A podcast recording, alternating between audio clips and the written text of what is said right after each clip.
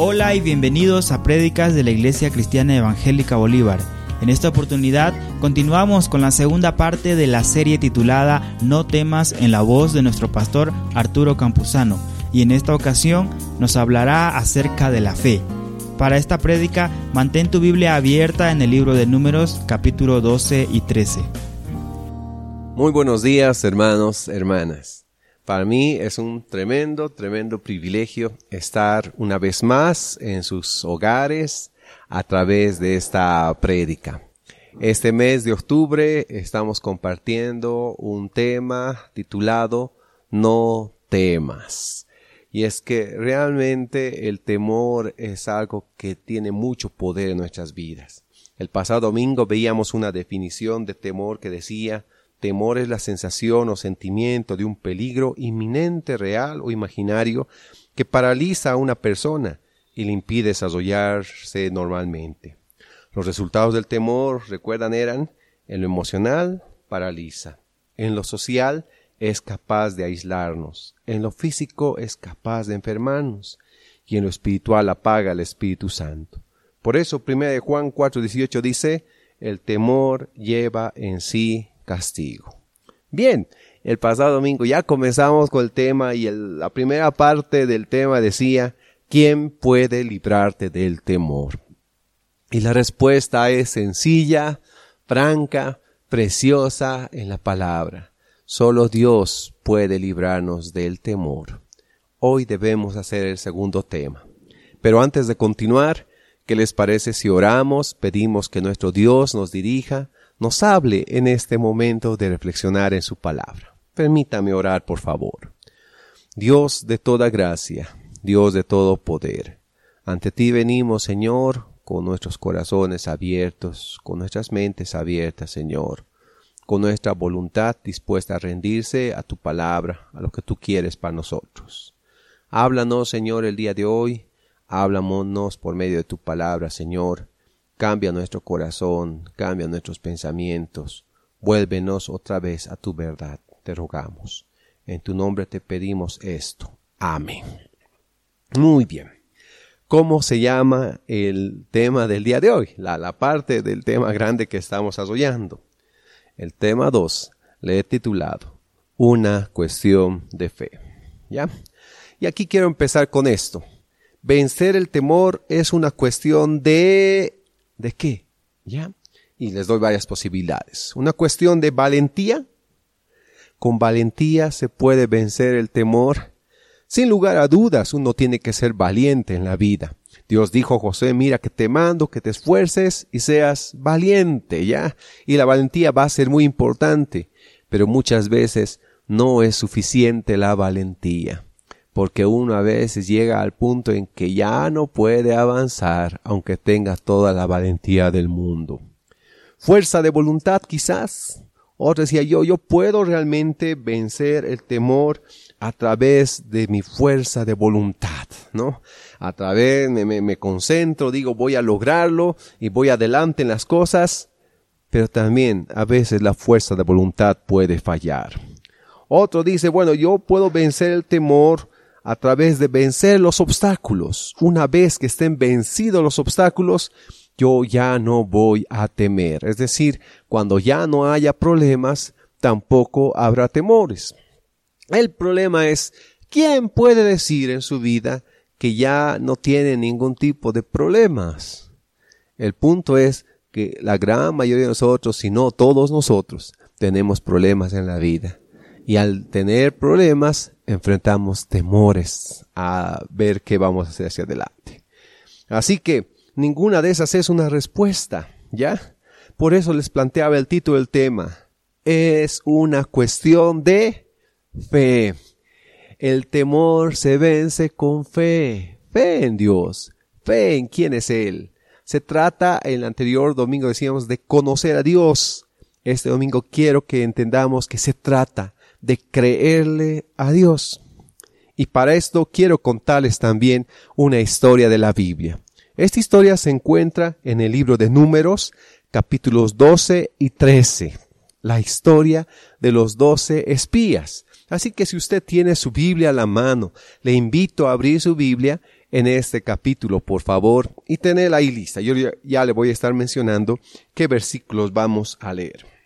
Pero permítame contarle un poco la historia de trasfondo de lo que está pasando.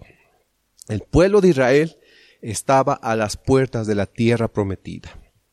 Dios los había sacado de Egipto, viajaron por el desierto hasta Sinaí, ahí el Señor les dio leyes y están ya listos para entrar a la tierra prometida. Han tardado entre un año y medio a dos años en hacer todo esto. El pueblo está listo. Pero Dios dice a Moisés, Moisés, escoge doce príncipes, uno de cada tribu, y mándales a recorrer la tierra prometida. Doce hombres seleccionados, pues empezaron y salieron del campamento a recorrer la tierra prometida. Debían averiguar dónde había caminos, por dónde se podría ir, cómo comenzarían esta conquista que Dios había puesto delante de ellos. Tardaron cuarenta días recorriendo la tierra. Y al cabo de los cuarenta días regresaron para dar el informe de todo lo que habían hecho. En esos cuarenta días juntaron fruto de la tierra y lo trajeron para que toda la gente pueda verlo. Su informe es el siguiente, ¿ya? Josué y Caleb, especialmente Caleb, dijeron al pueblo, números 13:30, subamos luego y tomemos posesión de ella, porque más podremos nosotros que ellos. Josué y Caleb, dos de los espías, están muy esperanzados, muy contentos, tienen mucha, mucha fe, ¿no? Y dicen, vamos, podemos conquistar esta tierra, subamos, tomamos posesión. Pero los otros diez dicen lo siguiente, el 1331, no podremos subir contra aquel pueblo, porque es más fuerte que nosotros. Fíjense, estos doce hombres recorrieron la misma tierra, vieron las mismas cosas. ¿Por qué unos dijeron, más podremos nosotros que ellos? Y los otros, no vamos a poder. Entonces hay como dos visiones y pronto vamos a mirar por qué tenían una visión tan diferente de las cosas. Pero vamos con la visión de los diez. ¿Ya?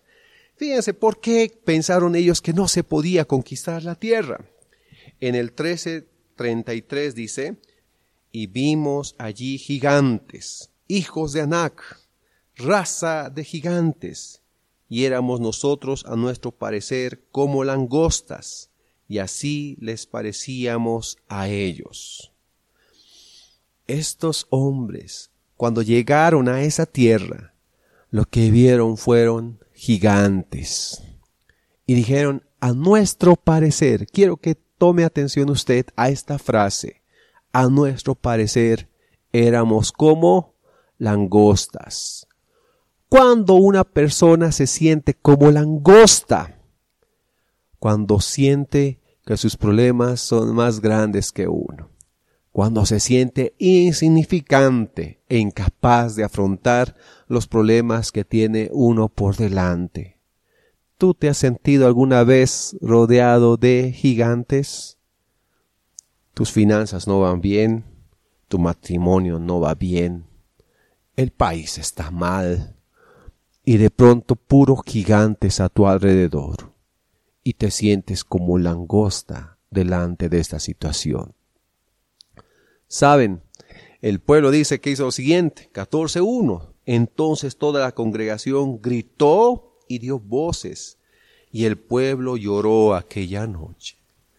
El pueblo comenzó a llorar por lo que está pasando. Y sigue el pasaje, no, no se quedaron solamente en esto, ¿ya?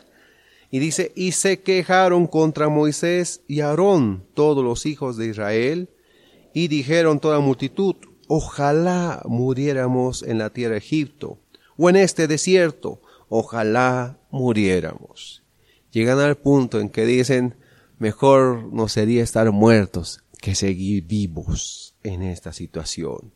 Y siguen hablando el pueblo en el versículo 3.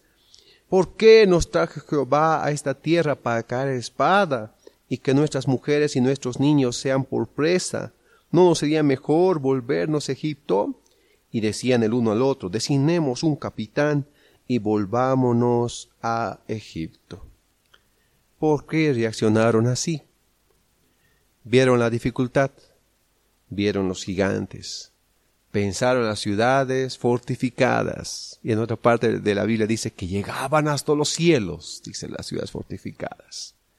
Se miraron a sí mismos, a nuestro parecer. Se desesperaron. Ojalá muriéramos. Nuestros hijos serán las presas. Buscaron un escape. Retroceder. Vámonos a Egipto. En pocas palabras, se llenaron de temor. Se llenaron de temor. Entonces, el pueblo ante la visión de Josué y Caleb no les hacen caso. Van a hacer caso a la visión de estos diez.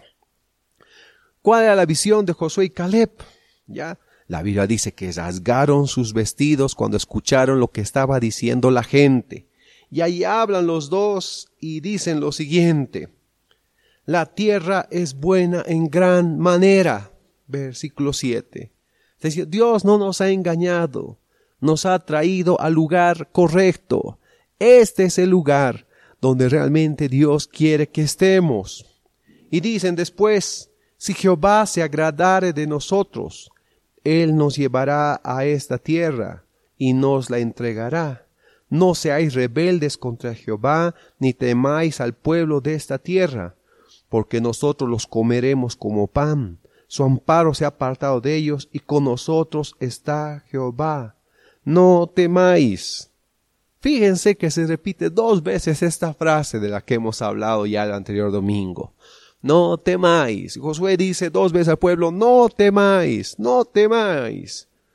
¿Por qué ellos tienen una visión tan diferente? ¿Por qué Josué y Caleb reaccionan de esa manera?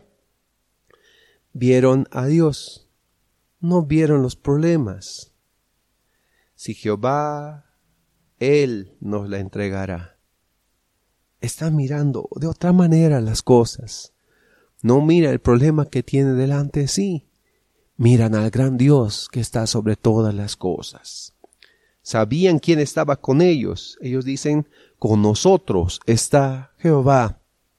Y se dan cuenta que si Dios está con ellos, no hay gigante tan grande, no hay muralla tan alta, si Jehová está con nosotros. Entendieron que no avanzar sería rebelarse contra Dios, ¿no? Le dice al pueblo, no se rebelen contra Dios, no teman. Y también se llenaron de confianza en Dios, se llenaron de fe. Dos veces, como ellos exclamaron, no temas. Ahora, el desenlace de esta historia es triste, porque el pueblo habló de apedrear a Josué y Caleb y estaban por nombrar un capitán. La gloria del Señor descendió y dio el castigo sobre el pueblo.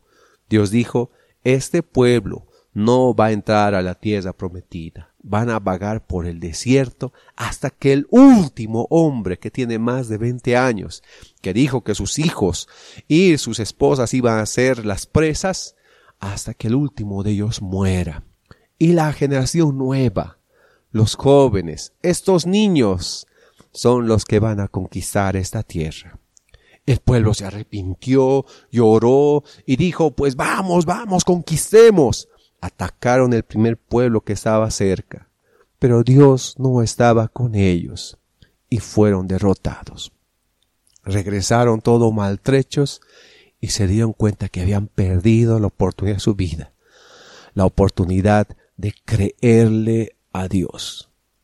Y es que, queridos hermanos, vencer el temor es una cuestión de fe. Ahora pensemos en algunos puntos importantes sobre esto. Lo opuesto al temor no es la valentía, sino la confianza en Dios. ¿Ya? No, no, no te olvides de eso. No se trata de ser valiente, se trata de saber en quién estás creyendo. Jesús les dice a sus discípulos en Juan 14.1, No se turbe vuestro corazón, creéis en Dios, creed también en mí. Los discípulos estaban temerosos, el Señor les había anunciado que pronto iba a partir de ellos. Y Jesús le dice, no se tuve vuestro corazón. ¿Creéis en Dios? Creed también en mí.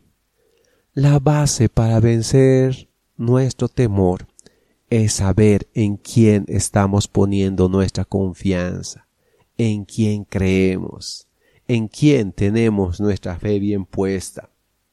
Ahora el resultado de la confianza en Dios es la paz interior aún en medio de las más difíciles circunstancias.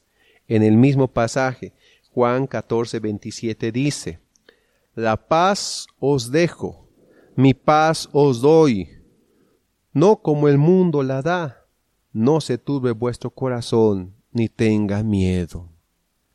Saben, en medio de las peores circunstancias, el Señor puede darnos paz cuando somos capaces de creer en Él. Y la promesa de Jesús a sus discípulos no fue que nada malo les acontecería, sino que podían confiar que sus vidas estaban en sus manos. En el mismo discurso, Juan 16:33 dice, Estas cosas os he hablado, para que en mí tengáis paz. En el mundo tendréis aflicción, pero confiad, yo he vencido al mundo. Nunca la paz del Señor es ausencia de problemas. Es siempre paz en medio de los problemas. Es seguridad de que el Señor está con nosotros. Es seguridad que nuestra vida está en las manos del Señor y que Él no va a soltar nuestra vida.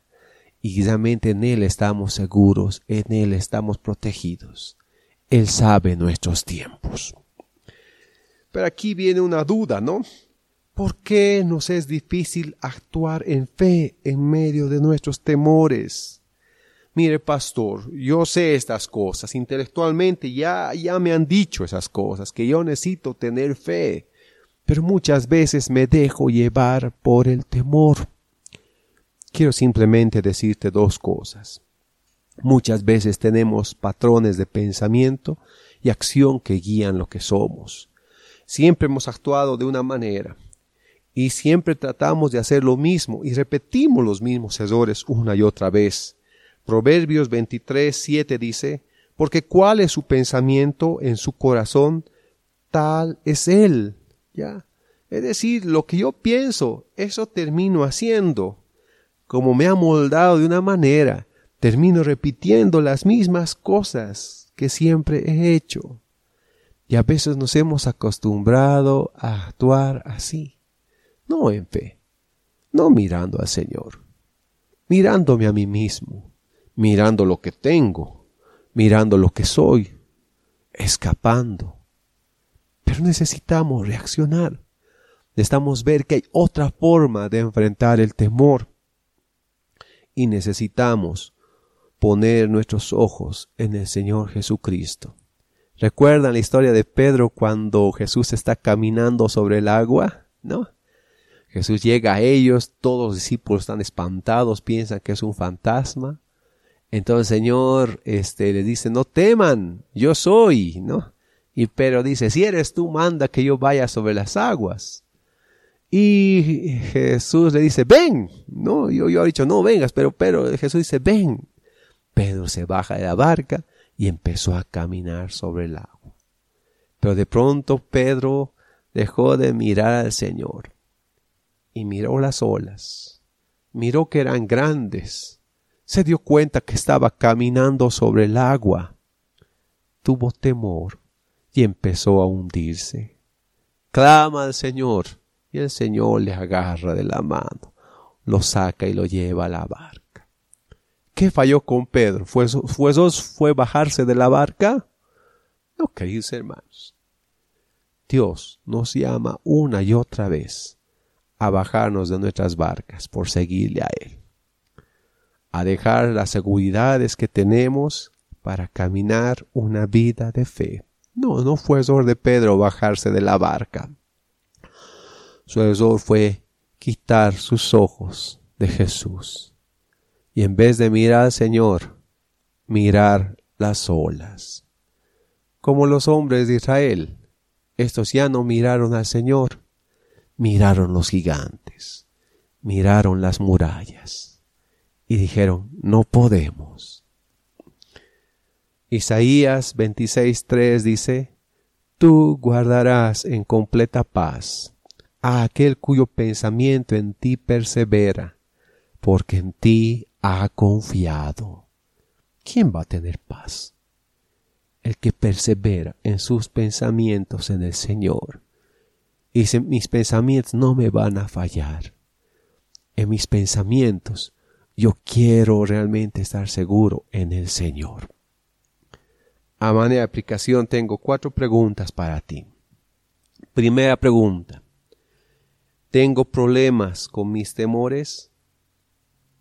Quizás tú dices, sí, pastor, yo tengo temores, muchos temores y no sé cómo manejarlos. A veces me he sentido como langosta frente a mis problemas. Quizás muchos de nosotros estamos así, insignificantes, demasiado pequeños, listos para ser aplastados por el tamaño de nuestros problemas. Me es fácil quitar mis ojos de Jesús. Quizás te es fácil hacer eso. Quizás muchos luchamos con esto. Quitamos nuestros ojos del Señor y nos fijamos en nuestros problemas y empezamos a hundirnos, empezamos a fallar. Quiero afirmarme mi fe para enfrentar mis problemas con fe. Si ese es tu deseo, permíteme orar por ti. Señor, no conocemos todo. Señor, realmente muchas veces solamente vemos gigantes y murallas altas a nuestro alrededor. Nuestro corazón se paraliza, nuestro corazón se llena de temor en esas circunstancias. Ayúdanos, Señor, a poner la mirada en el lugar correcto. Ayúdanos a poner nuestra confianza en el único que puede librarnos del temor, Ayúdanos a actuar en fe, Señor, sabiendo quién eres tú, sabiendo que es posible creer en ti, porque tú no eres un Dios que fallas, no eres un Dios que abandonas, no eres un Dios que realmente nos dejas a nuestra suerte. Ayúdanos a caminar en fe cada día de nuestra vida, más allá de nuestros problemas, venciendo nuestros problemas, avanzando pese a nuestros problemas, porque tú eres más grande que cualquier problema que puede estar delante nuestro. A ti sea la gloria por siempre. En tu nombre oramos. Amén.